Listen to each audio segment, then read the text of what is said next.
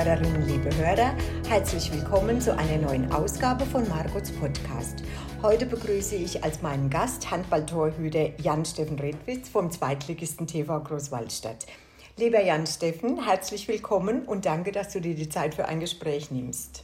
Hallo Margot, vielen Dank für die Einladung. Ja, sehr, sehr gerne. Ich freue mich sehr, dass du da bist. Ähm, bevor wir loslegen, möchte ich dich unseren Hörerinnen und Hörern kurz vorstellen. Ähm, Jan Steffen läuft, seit er denken kann, mit dem Handball durch die Handballhallen, durch die Sporthallen und hat ja alle Jugendstationen durchlaufen. Angefangen hat er bei der Jodeski Hösbach, dann kam Großzimmern und HSG Kalkland Ostheim. Es folgten Hüttenberg, Neuhausen, Eisenach und jetzt Großwaldstadt. Aber nicht nur im Tor gibt Jan Steffen eine gute Figur ab, er liebt auch Kaffee über alles. Darüber aber gleich mehr. Jan Steffen, fangen wir mal von vorne an. Woher kommt deine Liebe zum Handball? Ja, Margot, ähm, ich glaube, die Liebe zum Handball kommt bei uns aus der Familie heraus. Mhm. Ähm, schon meine Eltern und Großeltern haben Handball gespielt, damals ja noch Feldhandball. Ja. Ähm, mein Vater auch hier in Aschaffenburg. Mhm glaube beim TVA war das ja. Beim TVA Aschaffenburg, ne? Genau. Volker Redwitz, genau. Ja, genau. Ja. Ähm, ja, meine Mutter hatte dann schon in Karlstadt gespielt und Aha. ja gut, so war natürlich dann das klassische Hallenkind geboren mhm. eigentlich, mhm. dass man dann immer am Wochenende schon bei der Mutter mit dabei war eigentlich. Ja. Ähm, und dann, glaube ich, mit drei Jahren habe ich dann, dann schon äh, selber so ein bisschen im Verein mit sich bewegt. Genau, das ah. waren so die ersten Schritte. Ja. Schön. Also im Prinzip seid ihr so eine, ich sage mal positiv handballverrückte Familie. Genau, also die sind dann irgendwann natürlich ausgestiegen, klar, und haben das dann irgendwann äh, notgedrungen auch nur noch über die Ferne verfolgt, als mhm. dann meine Wege sich weitergetragen haben. Ja. Ähm, aber gerade am Anfang war es natürlich super, dass man da Unterstützung von äh, Haus aus hat. Äh, weil man hat schon viele weite Wege im Handball noch zu fahren. Mhm. Ja, das denke ich schon. War denn für dich von Anfang an klar, dass du, dass du im Tor stehen wirst? Oder wie, wie war das so am, am Anfang, so bei den Kleinen, bei den ganz Kleinen?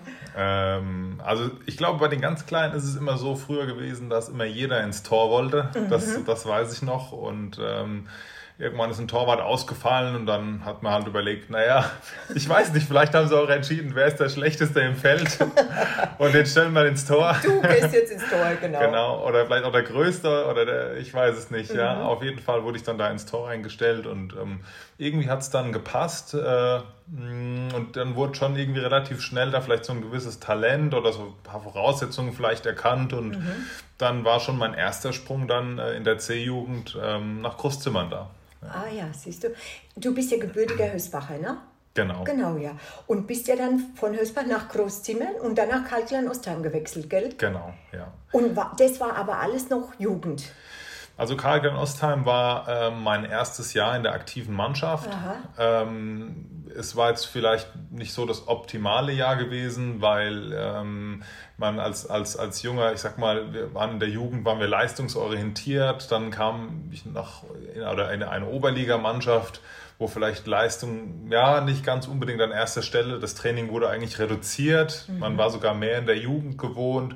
Also ich glaube, das ist ein, ist ein Punkt, in dem natürlich gerade im Handball auch viele Talente verloren gehen mhm. und ähm, ich hatte einfach dann selber von mir aus auch noch viel Druck gemacht und ich wollte unbedingt dann auch wirklich diesen Sprung schaffen mhm. äh, in irgendeiner Form und hatte dann Glück äh, bei einem Spiel damals von der HSG Kalkland Ostheim gegen äh, Dudenhofen, Münchholzhausen. Die zweite Mannschaft war das dann. Ja dass da wirklich dann äh, Jan Gohr als Trainer damals von Hüttenberg ah. und der Torwarttrainer Andrzej Miantus, der da äh, ja das, also dieses Torwartgeschicke geleitet hat oder okay. das auch heute immer noch tut, dass die tatsächlich da so ein Auge drauf geworfen hat und das war tatsächlich so dieser wirklich entscheidende Punkt, äh, der mich dann in diese Profischiene gebracht hat. Okay, und das heißt, du bist dann nach Klein-Ostheim nach Hüttenberg gewechselt? Genau, ja.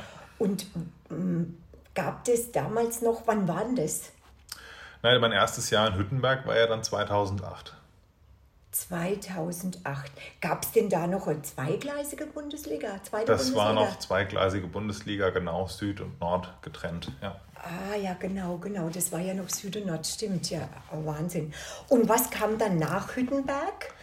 Hm, also ich war dann fünf Jahre in Hüttenberg gewesen. Das war natürlich eine schöne Ausbildungszeit mhm. gewesen. Mhm. Ähm, ganz viel erlebt. Den Sprung in die erste Liga hatten wir damals zusammen geschafft.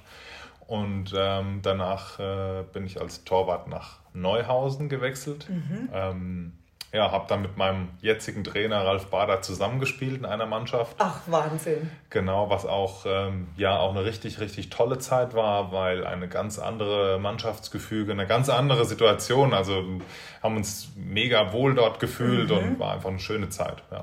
Aber Neuhausen, Jan Steffen, war das auch zweite Liga oder erste Liga damals? Die sind damals dann abgestiegen aus der ersten Liga in die zweite Liga. Mhm. Und ähm, ja, eigentlich wollte man wieder versuchen, zurück in die erste Liga zu kommen.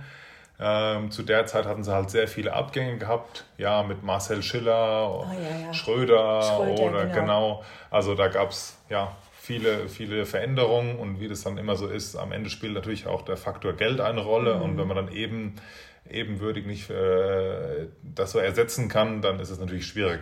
Wir konnten uns dennoch sehr gut in der zweiten Liga halten zu meiner Zeit und hatten auch da viele Erfolge gehabt, ja.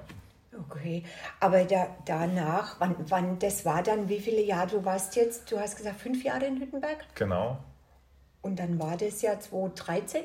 Genau, ja. Sowas? Ja. ja. Aber Neuhausen hat es ja dann irgendwie erwischt, ne? Die sind ja dann als eine nach der anderen Liga runter, oder?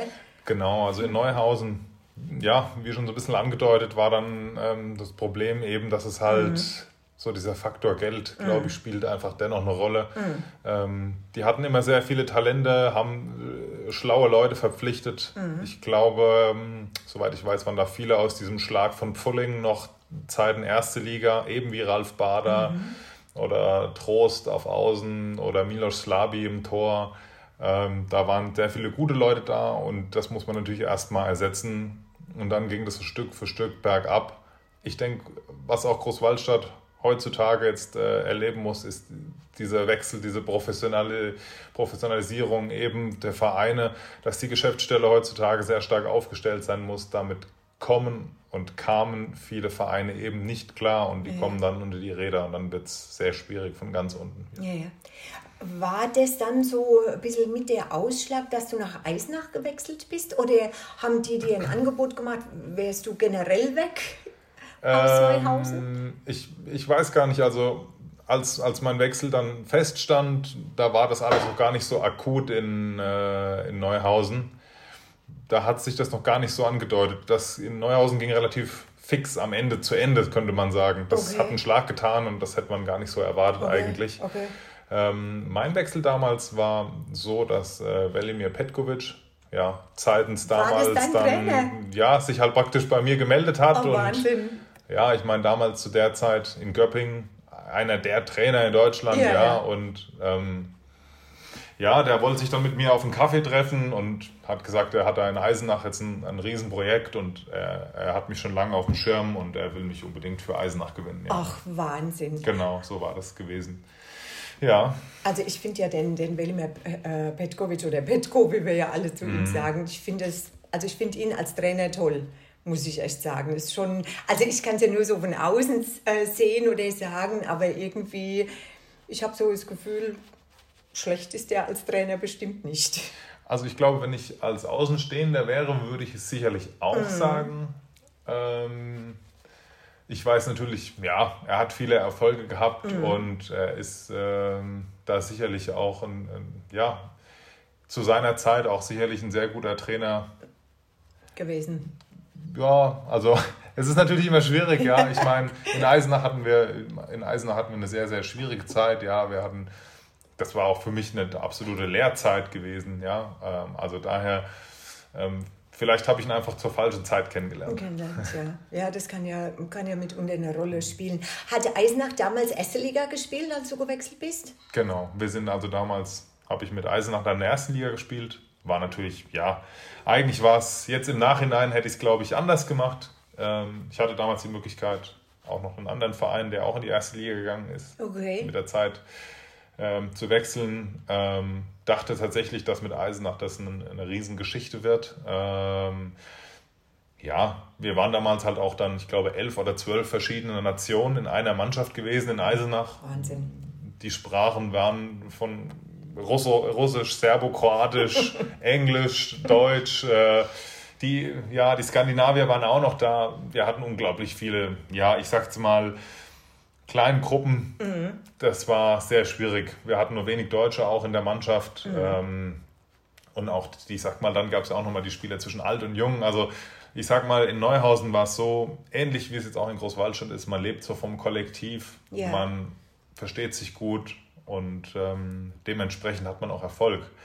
Ich glaube, in Eisenach war das ähm, jetzt im Nachhinein vielleicht schon zum Scheitern verurteilt. Mhm.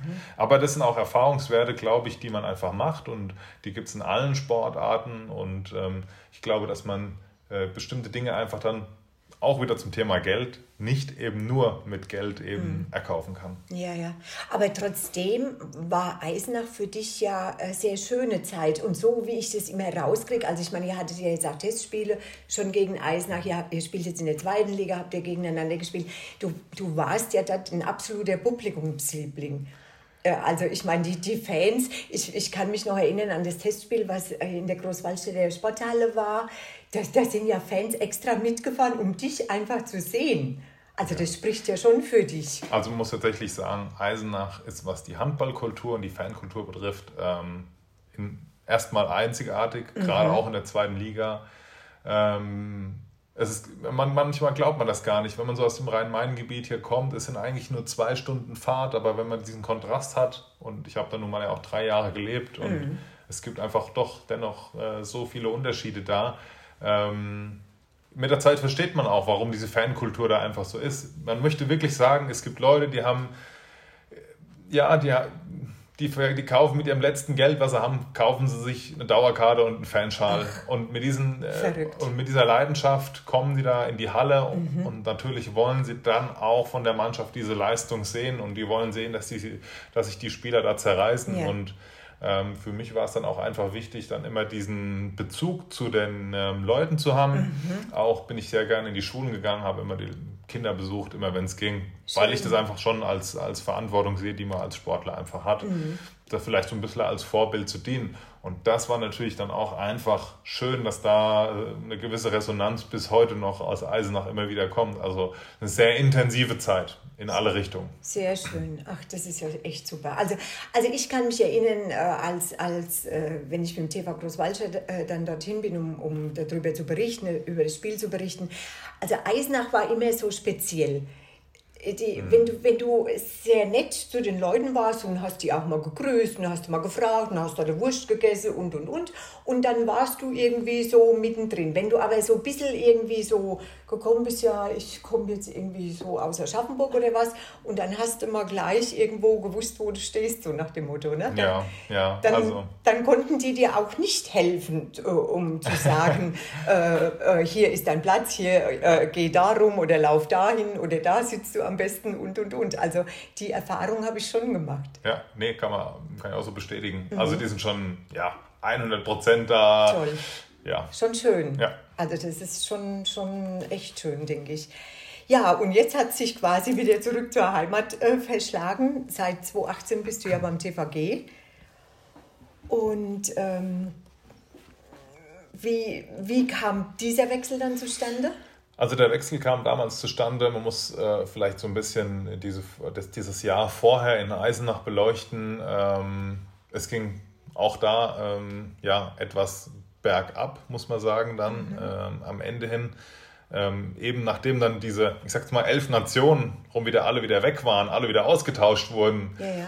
War es dann total schwierig auch für den Verein. Also sie mhm. mussten wieder bei Null anfangen, mhm. wieder musste ein neuer Trainer gesucht werden. Mhm. Ich glaube, ich hatte in Eisenach, ich glaube, vier Trainer oder fünf Trainer in, in, in drei Jahren. Okay. Nachdem Petko das in der ersten Liga einfach nicht erreicht hatte, kam dann Genadin Kaleppo, der ja auch, ich sag's mal, ja, seine, ja, vielleicht schwierigen, äh, in einer ganz schwierigen Phase geholt wurde, wo er auch nicht mehr viel machen konnte. Dann kam der nächste und man hat wieder was probiert und dann wurde mit der Personal geholt und ausgetauscht mhm. und ähm, Hasan Hafendic, glaube ich, war auch da. Genau, aber da war ich dann schon weg. Ah, da warst da war schon weg. Ja, genau. genau, aber da war es dann so gewesen, ja, wie soll man sich nach so einem Jahr, wo es dann ja eher sehr durchwachsen läuft, wie soll man sich da empfehlen für irgendjemanden? Wie soll man da sich richtig zeigen? Und da gab es einfach zu wenig, ja.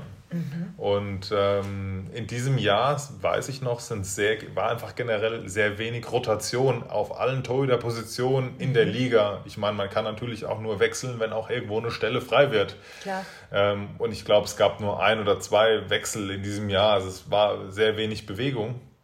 Und äh, irgendwann kam der Anruf aus Großwallstadt, dass sie jetzt äh, den Sprung in die zweite Liga äh, geschafft haben und mhm. dass sie unbedingt noch Verstärkung brauchen. Mhm.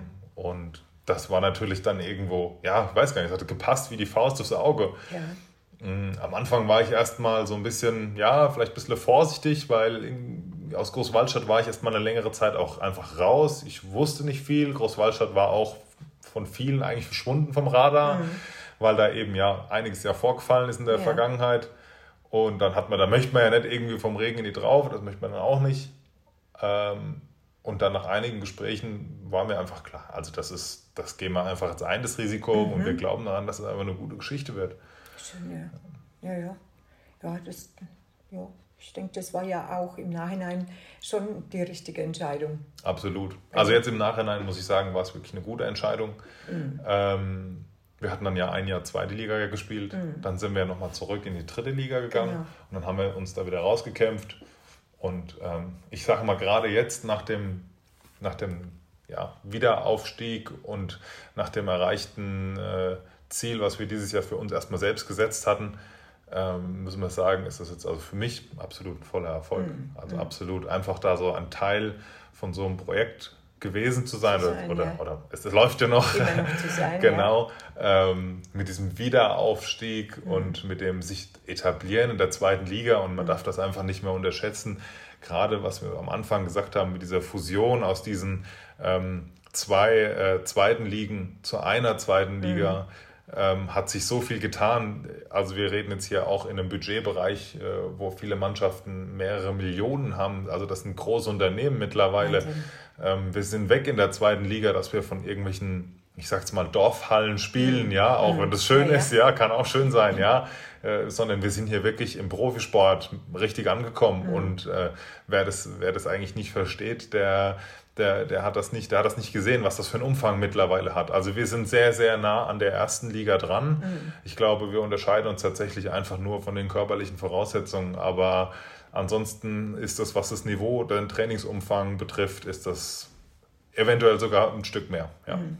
Aber, aber ich denke auch nicht nur das, auch das, das ganze Umfeld hat sich ja mitentwickelt irgendwo. Ne? Die, die Geschäftsstelle, die Führung und so weiter und so fort. Also ich denke schon, dass der TVG da wirklich auf einem guten Weg ist. Absolut, ja. Also gerade in, die, ja, in diesem Geschäftsstellenbereich ähm, oder, oder ja, diese, was sagt man so, dieses Team um das Team um das herum. Team herum ja. Genau, das ist ja ein Umfang äh, mittlerweile mit Wahnsinn. mehreren Angestellten auf der Geschäftsstelle, mit dem digitalen Ticketing-System, mhm. ja, mit Social Media Beauftragten. Ja, ja. Ähm, ja da werden so viele Bereiche mit dem Ärzte- und Physio-Team, mhm. äh, mit einem Athletiktrainer. Also man kann sich das manchmal gar nicht vorstellen, was das für einen Umfang hat und was es auch wirklich braucht einfach. Ja. Und man sieht, wenn eine, eine Stelle wegfällt, was alles wieder nicht funktioniert. Genau. Also man hat es ja gerade, ich konnte das jetzt hier sehr gut ja, einfach auch sehen, weil eben in diesem ersten Jahr zweite Liga war vieles nicht vorhanden.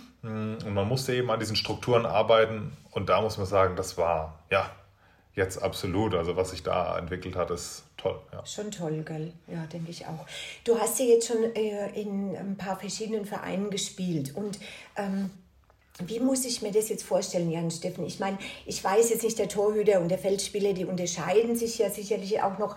Aber so, es gibt ja auch verschiedene Spielsysteme, es gibt ja äh, verschiedene Deckungsvarianten und, und, und. Wie, wie, wie ist es jetzt so für dich, äh, wo du hinter der Deckung ja stehst? Musst du dich dann auch jedes Mal umstellen? Ist es für dich auch jedes Mal irgendwie, wo du sagst, ah ja klar, die decken jetzt kompakter, die decken 6-0, äh, die jetzt 3-2-1 oder was weiß ich was, es gibt ja 5-1, es gibt ja so viele äh, äh, Varianten. Ist das für einen Torhüter auch jedes Mal eine neue Aufgabe?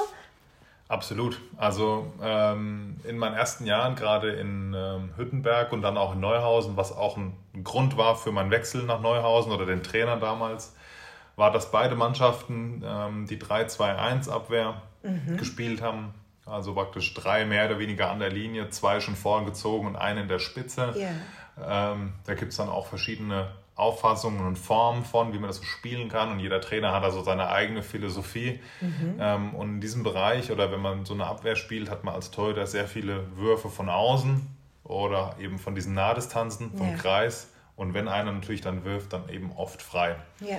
Es gibt dann nicht, also nicht bei jeder Abwehr in dieser 3-2-1-Formation eine klassische also Spieler-Block- Torhüter-Absprache, sondern dann kommt das dann halt eher mit Kontakt. Das mhm. heißt, da ist man wirklich drauf auf, auf viele Fouls, sehr aggressiv zu spielen mhm. und es zu unterbrechen. Hm, da muss man dann wirklich als Torhüter eben ja, andere Qualitäten vielleicht mitbringen. Im Optimalfall wie eine 6-0-Abwehr. Ja. Ähm, und das war dann tatsächlich bei mir dann auch irgendwann dieser Wechsel gewesen, dass ich dann, ja, ich sag's mal, fünf Jahre 3-2-1 Abwehr gespielt habe und jetzt schon mittlerweile, ich glaube, seit sieben dann 6-0 oder 5-1, ja. Mhm. Genau. Nachdem jetzt dieser siebte Feldspieler noch eingeführt ja, würde, der kommt ja noch genau, dazu dann. Hm, sind diese Offensivsysteme oft verschwunden, weil man eben natürlich mit dem siebten Feldspieler dann ähm, ja eigentlich praktisch immer einen hat freistehen. Mhm. Und da ist es natürlich dann besser, wenn man sechs Leute defensiv auf der Grundlinie stehen hat. Grundsätzlich jetzt erstmal so einfach erklärt, genau, mhm. um das so ein bisschen äh, über, diesen, über diesen Weg, über diese Verschieben ähm, kleiner zu machen. Ja, ja, ja.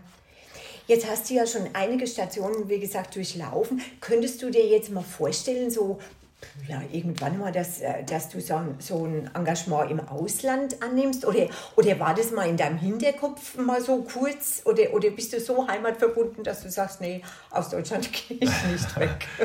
Also irgendwie, irgendwie ja, ich weiß nicht. Ich denke auch immer so, ja, irgendwie ist es so schön, ja, es ist ein Beruf, in dem man ähm, es so, so einfach hat, ja, Länder zu bereisen und ich sehe das bei vielen meiner Freunde, ja, die wirklich in ganz Europa rumkommen und noch weiter, ja, die zum Teil in den Emiraten gespielt haben, mehrere hunderttausend Dollar da verdient haben mit dem Sport ja, ja. Ähm, oder sogar nach Asien zu gehen, ja. Mhm. Das, ist, das sind wahnsinnig tolle Erfahrungen und ich habe erst mit einem Trainer aus Norwegen telefoniert. Ähm, der hat auch gesagt, komm, komm rüber und so. Und irgendwie, ich weiß nicht, jetzt ist es so, ich glaube gerade einfach daran, was hier ist, wie das, wie das so passiert. Ich finde es mit dem TVG eine ganz tolle Geschichte mhm.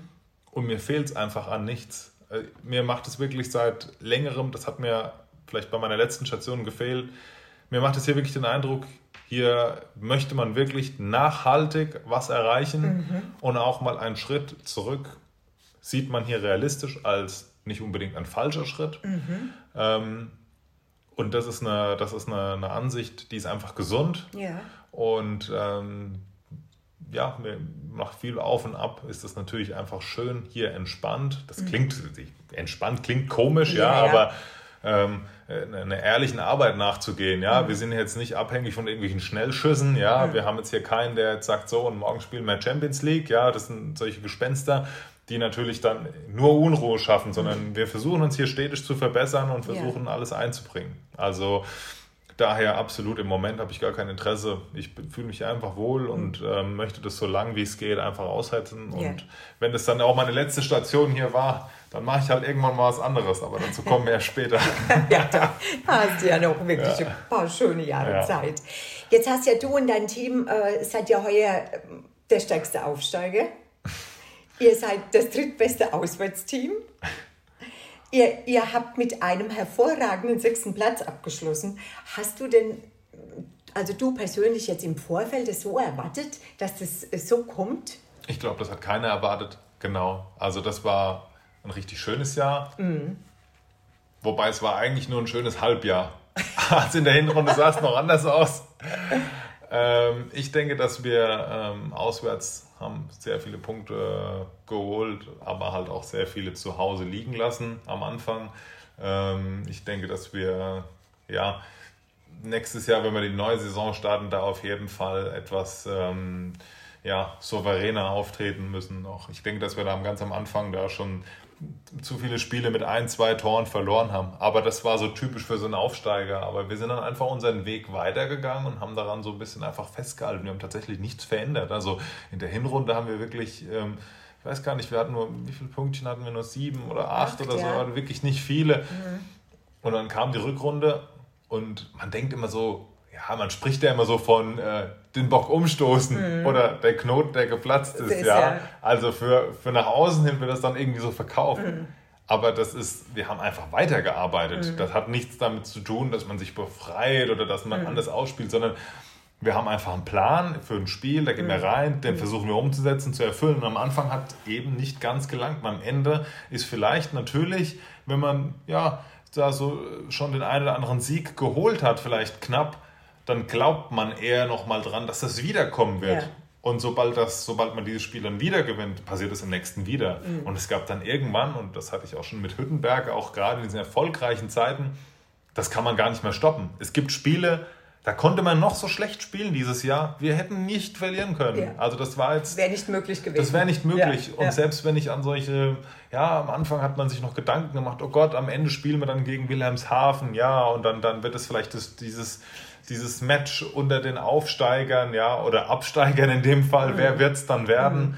Ähm, und wir sind dann, ich weiß gar nicht, sechs, sieben Stunden mit dem Bus nach Wilhelmshaven gefahren und wir haben wirklich nicht das abgerufen und wir hatten schwere Beine und es hat eigentlich nichts gepasst. Mhm. Und am Ende gewinnen wir das so souverän, ja. weil einfach die Maschine läuft, ja. Und ja. ähm, nochmal eingehend zur Frage, am Anfang hätte ich nicht gedacht, dass das so wird, mhm. dass das so ins Rollen kommt. Und ähm, jetzt bin ich froh, dass es aber so war.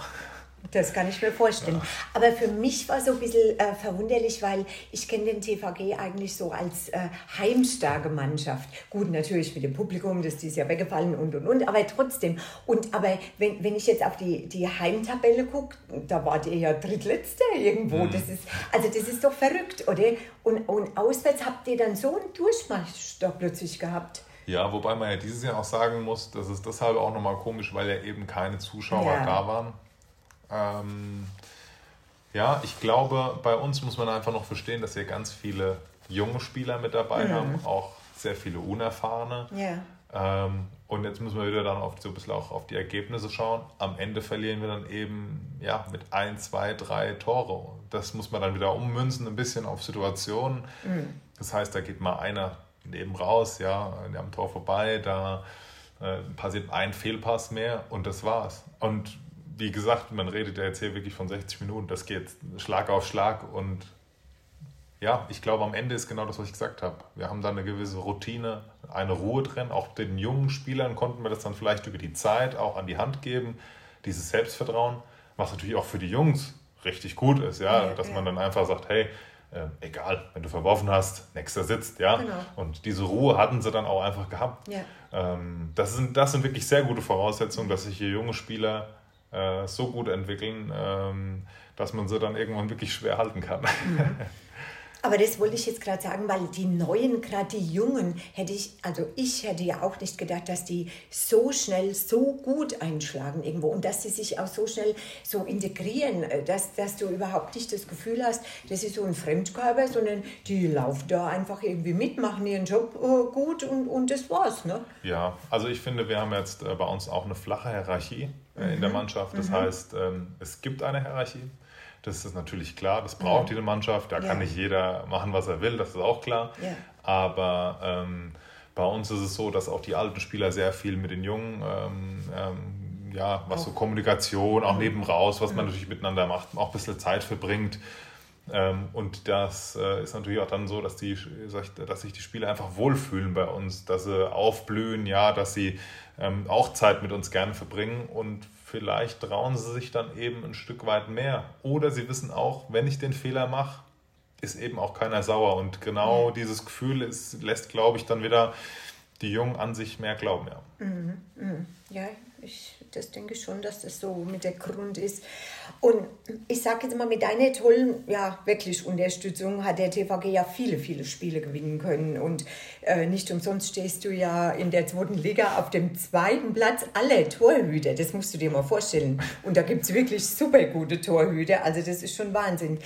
Ich, ich habe mal nachgeguckt, 36 Spiele, 354 Paraden, wenn das stimmt, vier Tore hast ja, du noch dazu beigetragen. Ja. Und, und bist ja hinter Matthias Puhle von Gummesbach äh, ja wirklich, also da ist ja nicht viel Abstand, das spricht ja für sich, das kann man ja einfach mal so stehen lassen.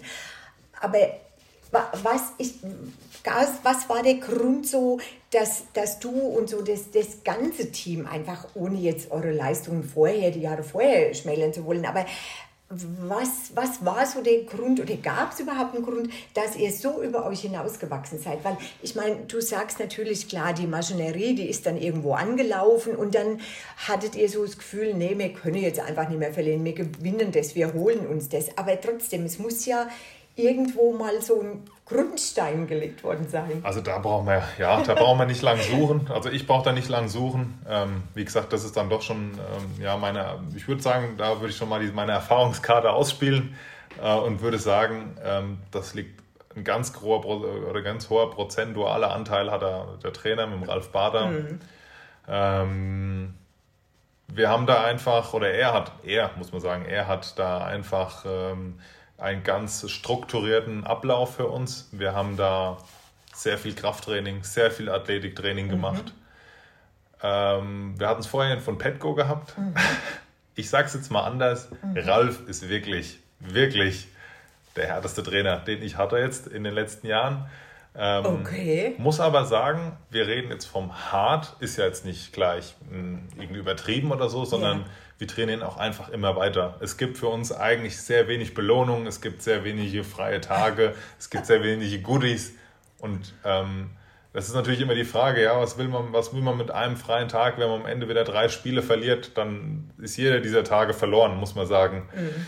Daher, ich bin auch ein Freund von Training, ich habe damit kein Problem, ich trainiere auch gerne. Ähm, und, und Ralf wir, ja, Ralf trainiert einfach sehr, sehr viel und wir trainieren sehr konzentriert, sehr intensiv und er fordert es ein, er fordert es Woche für Woche, mhm. Tag für Tag ein und es gibt auch ein schnelles Feedback, wenn das nicht funktioniert oder mhm. wenn, wenn da einfach mal äh, der Schluri drin ist, ja, dann ähm, erwartet er am nächsten Tag, dass das sich gleich bessert und genau das ist, glaube ich, der richtige Weg. Mhm. Ähm, eben Leistungssport, akribisches Arbeiten am Team, an sich selbst, auch in der Freizeit, sich zurückzunehmen, ähm, was vielleicht andere Dinge betrifft vom Sport. Ähm, gerade bei jungen Spielern ist es, auch bei älteren ist auch wichtig, ist dieses Form sehr, sehr wichtig als Trainer mhm. und das kann er einfach sehr, sehr gut und er ist auch auf jede Mannschaft mehr als gut vorbereitet. Also daher, da fällt mir eigentlich nur noch ein Trainer ein, der das so gemacht hat und es ist jedes Mal eigentlich mit Erfolg gekrönt worden.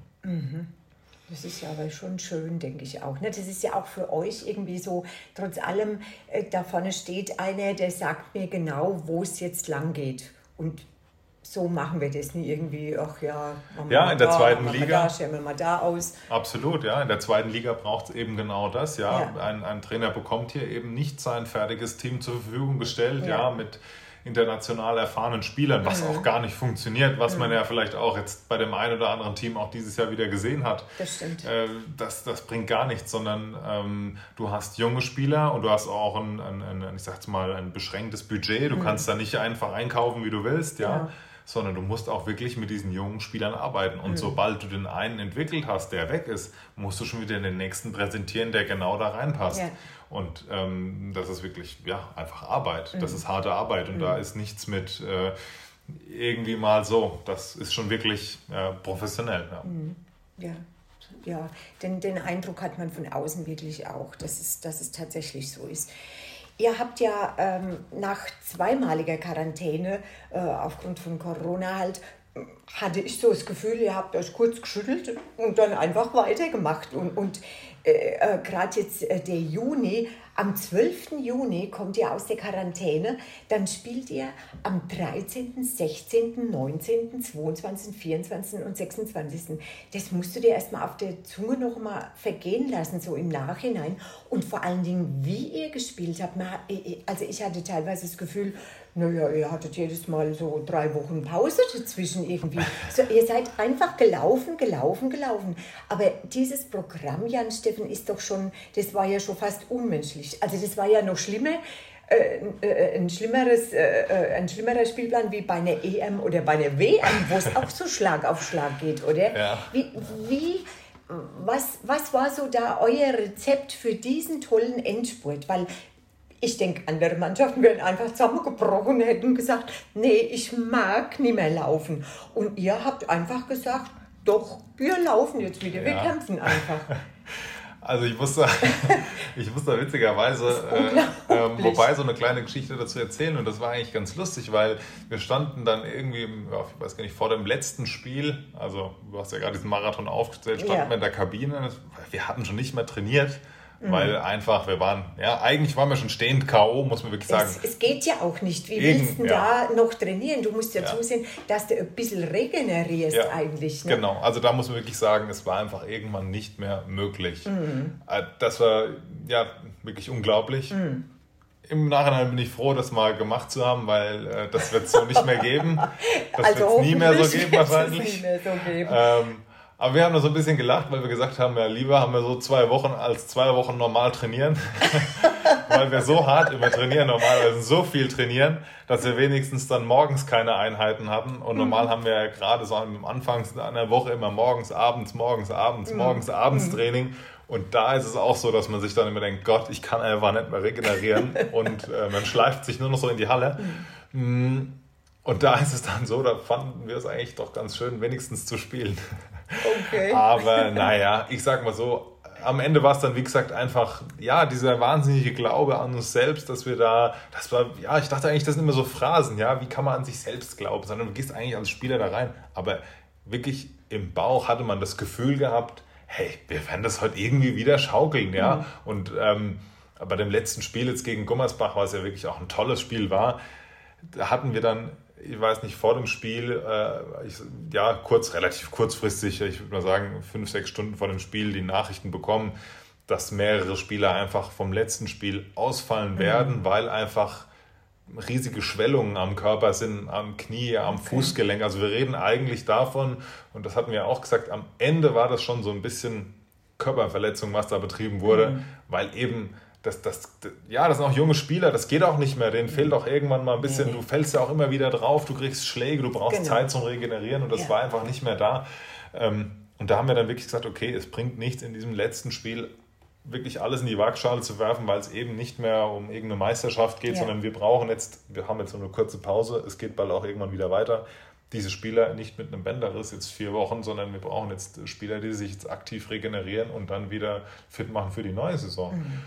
Und da war das dann wirklich so, in diesem Spiel hat man dann irgendwann gemerkt, okay, wir können mithalten, aber irgendwann hat dann da, in, gerade gegen Gummersbach, so eine Mannschaft, hat es dann wirklich die letzten Körner gefehlt. Und ich mhm. bin mir sicher, hätten wir wieder in voller Zahl gespielt, nicht mit diesem Aufwand, hätten wir auch bei dem letzten Spiel es noch etwas schwerer für Gummersbach gestalten das, können. Also das denke ich auch, das Gefühl habe ich auch. Wo, wo mir es extrem aufgefallen ist, war, äh, im Spiel gegen äh, Wilhelmshaven. Da hatte ich, da war es doch so heiß noch äh, an dem Tag irgendwie, an diesem Samstag. Und da hatte ich so das Gefühl, dass euch jeder Schritt einfach wehtut und, äh, und dass, äh, dass so der eine oder andere Spieler gedacht hat, ich bleibe jetzt erstmal da stehen, mal gucken. Und dann plötzlich, plötzlich von jetzt auf nachher hat sich irgendwie das ganze Rädchen gedreht und dann seid ihr gelaufen, so, so wie Lottchen, sage ich mal, wart irgendwie wie eingelaufen. Ne? Ja, ja. Und also ich kenne das so, wenn, wenn ich viel mache und ich habe dann so Muskelkater und mir tut dann auf dem Tennisplatz alles weh und dann denke ich, nein, ich will diesen Ball gar nicht mehr nachlaufen.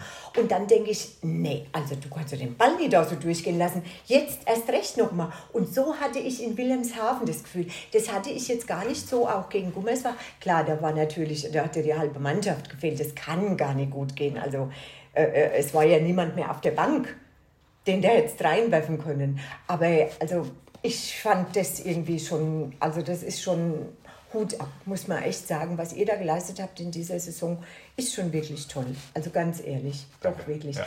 Habt ihr denn, äh, hast du oder du jetzt zum Beispiel äh, das als schön empfunden, dass mal da wieder äh, Zuschauer da waren? Weil ich meine, so Geisterspiele und so, haben wir ja vorhin schon mal angesprochen, bist du ja auch nicht gewohnt. Und, und ich habe immer so das Gefühl, ihr braucht euer Publikum.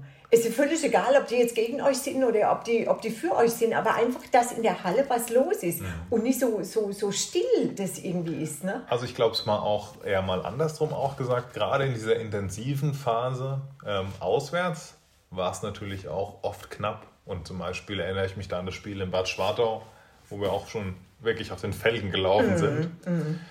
Und da hat auch vieles nicht gepasst. Mhm. Und wäre da in Bad Schwartau, Bad Schwartau die Halle noch hinter ihrer Mannschaft gestanden, mhm. da wäre es sehr schwer für uns geworden. Ja. Das muss ich so mal rumgedreht sagen. Ja, ja. Wenn man das auf, un, auf uns so ummünzt, ist es natürlich so, ähm, man erwartet aktuell eigentlich nichts, muss man sagen. Man weiß ja gar nicht so, wie viel kommen denn jetzt überhaupt wirklich. Mhm. Es hat sich ja auch wöchentlich irgendwie so ein bisschen geändert. Mhm, ja, man muss ja immer so ein bisschen. Das nächste ist dann auch, ich glaube, wir waren wirklich in so einem Tunnel auch drin gewesen, bei dem man sagen musste, man konnte sich auch gar nicht mit solchen Sachen neben raus beschäftigen. Okay. Als es aber dann im Spiel so war, und das muss man wirklich so sagen, ist, ich weiß gar nicht bei so vielen Spielen, in welcher Situation es war, wir hatten daheim auch ein Spiel und weiß gar nicht, 50. Minute und auf einmal ging nochmal so ein richtiger Schwung durch die Fans. Ja. Und ich weiß noch, dann saßen wir alle danach in der Kabine und wir hatten genau diesen, dieses Momentum von den Fans wirklich aufgegriffen und haben gesagt, hey, die haben uns da nochmal richtig hochgepeitscht. Mhm. Man hält dann hinten vielleicht einen 7 Meter oder man hält einen freien Ball, dann geht der Ball schnell vor und macht ein Tor und auf einmal dreht sich rum und ich sag jetzt mal, die Zuschauer, die da sind, stehen in der Halle, ja, ja, ja. alle springen auf. Man sieht auch mal so ein Heft fliegen, ja. ja. Ein, ein, ein wirklich, und dann denkt man, und jetzt setzen wir den nächsten drauf mhm. und jetzt drauf. Mhm. Und man sieht, das trifft die Mannschaft. Mhm. Und also die gegnerische Mannschaft, das trifft die einfach. Und das war einfach, wir, dann hat man eben durch die Zuschauer nochmal ein Momentum geschaffen. Mhm. Und das ist, von was ich dann auch gesagt habe, am Ende sind es ein, zwei Tore, die es dann entscheiden. Ja. Und dieses Momentum ja. schaffen uns die Zuschauer. Ja. Und eben, ähm, ja, dieses Jahr Corona-bedingt war das einfach ja nicht immer da. Mhm. Oder nicht immer möglich, leider, ja. Leider, ne? Wirklich leider, ja, genau. Na gut, jetzt ist ja erst einmal ein bisschen Pause. Äh, wenigstens mal ein paar Tage, ehe die Vorbereitung wieder losgeht. Wann, wann startet ihr mit der Vorbereitung? Ähm, wir starten jetzt ähm, im August, mhm. am 1. Okay. 1., 2., 3. Okay. genau. Genau. ich will damit noch gar nichts zu tun haben. okay. Ähm, genau, aber die, Vor also die Vorbereitung ist verkürzt dieses Jahr, mhm. weil jetzt die Saison ja etwas länger ging. Das heißt, wir starten eigentlich individuell schon mehr oder weniger jetzt direkt selber so ein bisschen. Mhm. Ähm, das ist natürlich so zur Hälfte in der Eigenverantwortung. Ähm, wir haben natürlich ein bisschen Unterstützung auch da.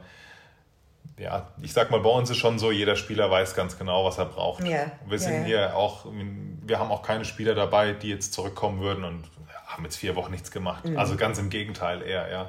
Ich weiß, dass alle an sich arbeiten und äh, ja, jeder auch ja wieder diese mhm. Situation wie letztes Jahr jetzt ja. haben will, ja, dieses Erreichen, dieses ja, Ziel. Wir haben jetzt erstmal ein bisschen Luft geschnuppert. Klar. Also daher, das ähm, ist nur eine kurze Pause. Wirklich eine kurze Pause. Ja. Und, und wie du sagst, auch eine kurze Vorbereitung, weil eigentlich war es die letzten Jahre immer so, dass schon Mitte August es mit dem Pokal schon wieder losging, gell? Genau. Also der Pokal, der, ich glaube, den haben sie jetzt auch so mitten irgendwie gleich in die Vorbereitung, schon nach drei Wochen, ich weiß es gar oh nicht, reingelegt.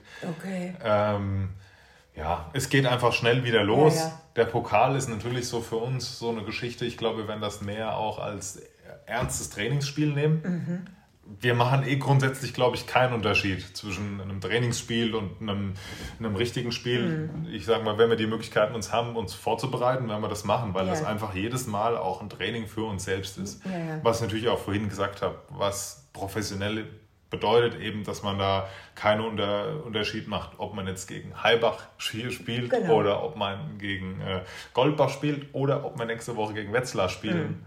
Das macht für uns keinen Unterschied. Kein Unterschied. Wir haben eigentlich so unser Programm, mhm. das spulen wir runter. Okay. Wir haben unsere Rituale und die werden auch immer abgefahren. Ja. Okay. Und, und so der Beginn der Runde, ist das so für September geplant oder ähm, wissen wir das auch noch nicht? Man weiß es schon, genau. So. Ähm, ist auch schon offiziell bekannt, okay. aber wurde jetzt, glaube ich, auch nochmal um eine Woche nach hinten verlegt. Ähm, damit tatsächlich nochmal eine Woche mehr da ist, ja, einfach für die Vorbereitung. Gut. Ähm, Jan Steffen, kommen wir nochmal zurück zu dir. Du hast ja 2008 der Ausbildung als Sport- und Fitnesskaufmann äh, gemacht. Hast dann 2012 deine Trainer B-Lizenz, glaube ich, ist richtig, ne, absolviert. Und 2017 nochmal eine Ausbildung als Handball-Torhüter-Trainer. Ähm, heißt das so für mich jetzt... Ähm, solltest du jemals mit deinem geliebten Sport aufhören, würde dann so dein Weg in diese Richtung führen? Ich hoffe doch nicht. ich, bin, okay. ich bin immer froh, wenn ich mit, äh, ich bin immer froh, wenn ich mit Feldspielern so, so wenig wie möglich zu tun habe. Okay. Ähm, ich finde, die Torhüter sind eine ganz, ganz große Baustelle. Ähm, ich habe mich dafür immer total interessiert und ähm, ja, ich, also ich finde es toll, mit jungen Torhütern zu, zu arbeiten. Mhm. Ich hatte in Eisenach, habe ich viele Torhüter vom Internat gehabt, mhm. alle zeitweise. Ich habe dann auch einen Social Media Kanal mit Videos da gefüllt, mit, mit Übungen und das lief auch richtig super. Mhm. Jetzt in, äh, jetzt in, ähm, in Großwaldstadt ist es einfach so, dass da ein Torwarttrainer aktuell vorhanden ist okay. und äh, ähm, da kein Bedarf ähm, so ein bisschen ist, jetzt gerade in der Corona-Zeit. Mhm. Ansonsten habe ich die auch mit einer Trainingseinheit pro Woche unterstützt und so ein bisschen was weitergegeben. Ähm, natürlich möchte ich dann irgendwann mal äh, auch dieses Torwarttraining, aber im professionellen Bereich dann weiter betreiben. Mhm.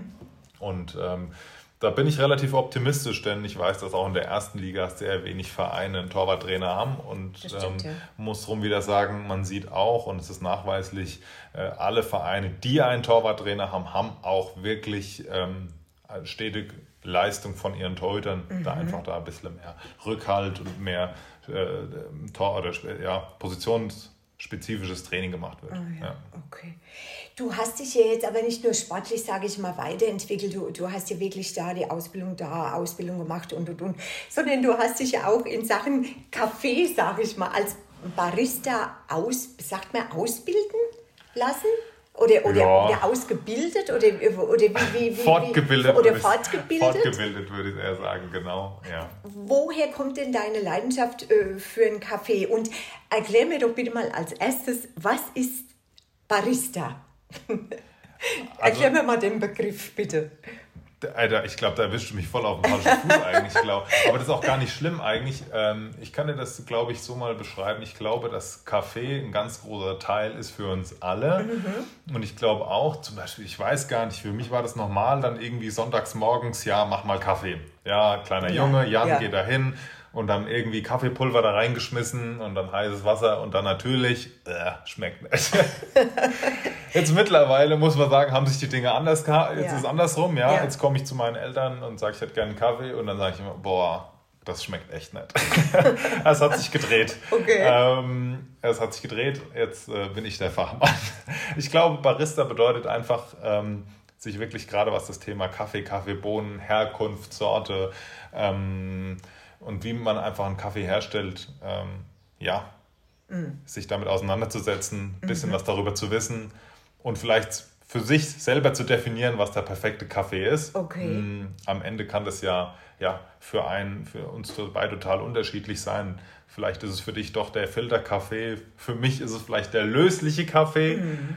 Und in Wirklichkeit ist es natürlich klar, aus einer richtigen Siebträgermaschine, frisch gemahlene Bohnen, ja, ja und dann läuft es so sirupartig da in der ja, Kaffeetasse. Ja.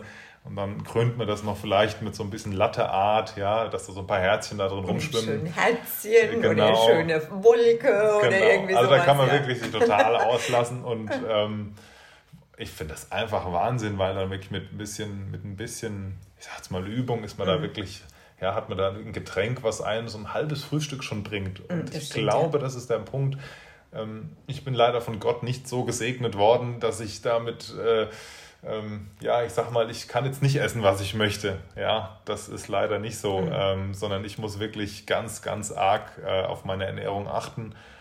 Und dann ist natürlich vielleicht ein heißes Getränk, was einfach für mich sehr viel wert ist, schon morgens, ist schon ähm, eine gewisse Befriedigung einfach auch. Mhm die kostet dann einfach auch ein bisschen Zeit und ein bisschen Liebe. Mhm. Und ähm, dann braucht es vielleicht nur noch was ganz Kleines mit dabei, als äh, ja, ein bisschen Joghurt oder ein bisschen Obst. Ja. Und dann muss mir das einfach leider reichen. Ja. ja, ja, ja. Also das heißt aber so im Klartext, du könntest jetzt ein Kaffeehaus äh, eröffnen und könntest, äh, könntest uns dann den schönen Kaffee kredenzen. So mit Liebe gebrauten Kaffee. Zum Glück wohnen wir in Aschaffenburg, da gibt es so viele schöne Cafés auch. Ja.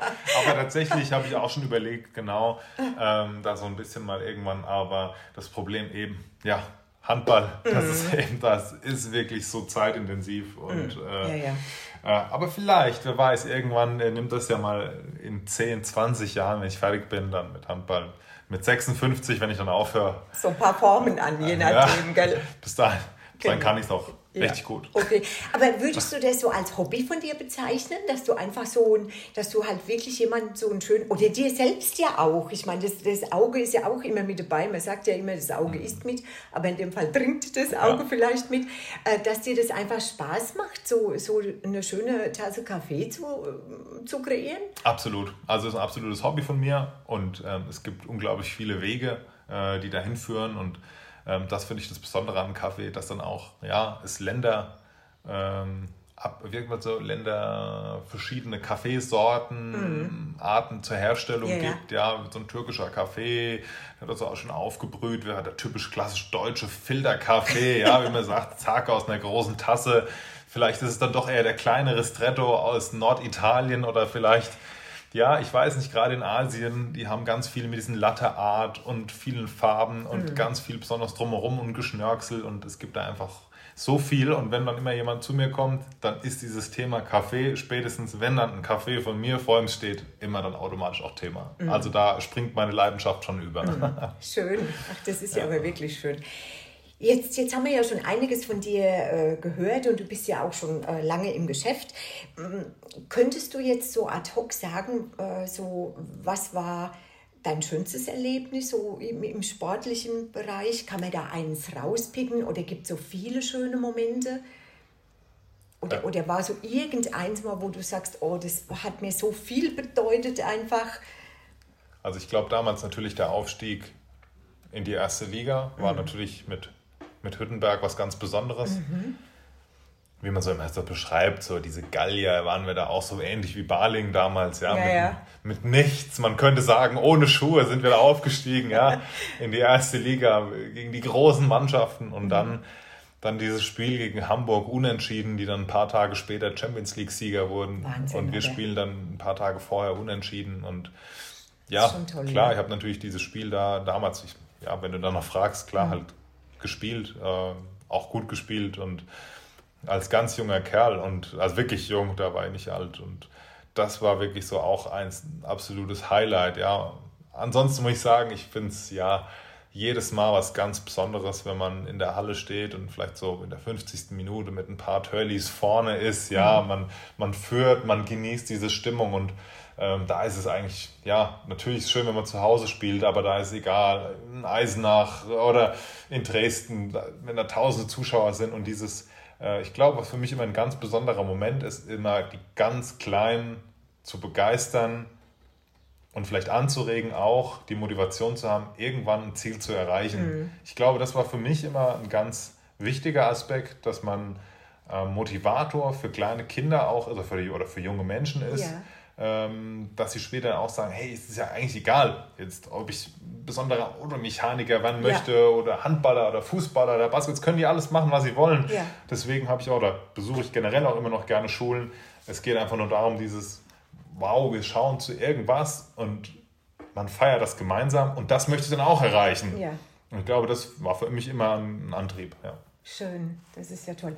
Aber so jetzt als Vollblutsportler äh, oder Profi, so wie du jetzt bist, ähm, denke ich, muss man ja auch auf vieles verzichten, weil du kannst nicht am Wochenende jetzt einfach mal auf ein Konzert gehen oder es ist ein Geburtstag in der Familie oder irgendwie es heiratet einer oder weiß der Kuckuck oder es ist eine Taufe und, und, und dann stehst du einfach in der Halle. Ist das... Äh, wie ist das für dich? Ist das nicht manchmal auch nervig oder sagst du einfach, nö, das ist mein Beruf, da stehe ich voll und ganz dahinter und das weiß jeder und das muss halt so sein? Genau, also das ist natürlich ein ganz, ganz großes Thema. Ähm, ja, das wird auch selten eigentlich angesprochen, das Thema, ja, dass man da so viel aufgibt für. Und ähm, eine Situation zum Beispiel, ich weiß gerade, da ging es damals dann auch, ähm, ja, wir haben erste Liga gespielt mit Hüttenberg und äh, meine Mutter hatte nochmal geheiratet hier, äh, ich glaube Mespelbrunn war es und ähm, es ging nur um Training und eigentlich durfte ich nicht weg. Ach. Also, ähm, und es war dann wirklich so, dass ich dann zwischen den zwei Trainingseinheiten, da war nicht viel Zeit, hergedüst, gratuliert im Anzug und ab wieder zurück. Und, wieder ab. und nichts gegessen, nichts mhm. getrunken, wirklich nur und tschüss. Mhm. Äh, das hat mir schon wehgetan, besonders wenn man dann im Nachhinein immer wieder auch mit anderen Spielern zusammen gespielt hat, die es vielleicht dann nicht so ernst genommen haben oder mhm. die es vielleicht anders sehen. Mhm. am Ende ist es natürlich jedem seine Entscheidung, wie er das definiert. Aber ich glaube, ich konnte mich nie darauf ausruhen, ja, dass man vielleicht irgendwas erreicht. Oder ich hatte immer das Gefühl, ich darf mich nicht darauf ausruhen. Mhm. Ich glaube, das ist vielleicht auch in mir drin. Einfach so, ich jetzt mittlerweile will ich es nicht. Also mhm.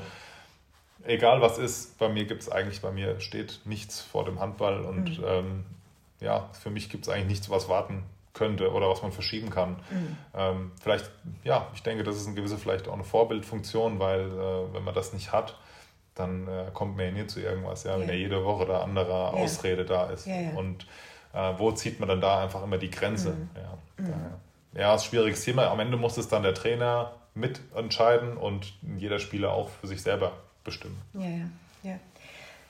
Äh, machen wir noch mal kurz den, den Schwenk äh, zu dieser äh, Corona-Zeit und den, den Lockdowns so am, am Anfang.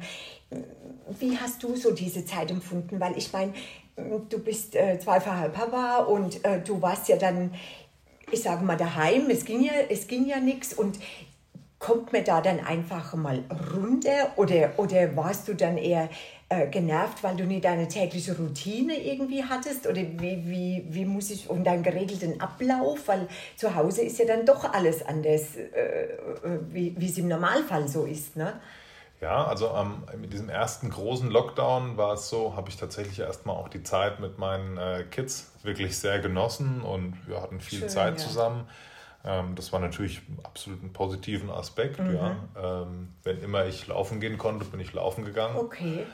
In diesem großen ersten Lockdown habe ich mich selbstständig gemacht, schnell, weil ich bin ja Ach, eben Sport- und Fitnesskaufmann, habe dann äh, schnell als Personal Trainer gearbeitet. Ah, und habe dann, ähm, ja, da ging es mir aber tatsächlich nicht so wirklich eigentlich ums Geld, sondern es war dann wirklich einfach, dass ich dann so ein bisschen meine Erfahrungswerte, Corona-gemäß, damals ging das noch mit diesem Einzeltraining, mhm. ähm, draußen im Freien eben dann äh, fortgeführt habe und dann, ja, Leute beim wie gesagt, ich habe ja selber nicht den von Gott gegebenen Körper, ja, und dann konnte ich dann einfach meine Erfahrungen da als mhm. Trainer oder als Sportler mit einbringen und habe mir dann Mädels gesucht, die wirklich dann, äh, oder gefunden, finden lassen, die dann mhm. äh, gesagt haben, hey, ich muss unbedingt was verändern, äh, hilf mir Ernährung, hilf mir beim Sport und dann bin ich da vier, fünf Stunden auf den Berg hoch und wieder runter, hoch, wieder runter und ähm, alles in allem habe ich die Zeit, würde ich sagen, sinnvoll genutzt. Ähm, manchmal muss man sich einfach den Dingen so anpassen. Also ja. einfach mal die Situation so als gegeben hinnehmen mhm. und äh, das Beste daraus machen. Alles andere hilft da ja auch nicht. Mhm.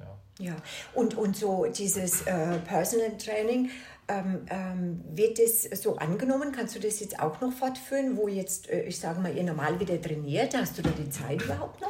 Also ist es natürlich so, ähm, jetzt muss man da, also gerade jetzt in diesen, erstmal waren ja andere Corona-Bedingungen, mhm. ja, andere Auflagen da konnte das natürlich dann auch nicht äh, in, dem, in, der Maße, in diesem System sofort geführt werden. Ja. Das war ja auch natürlich klar.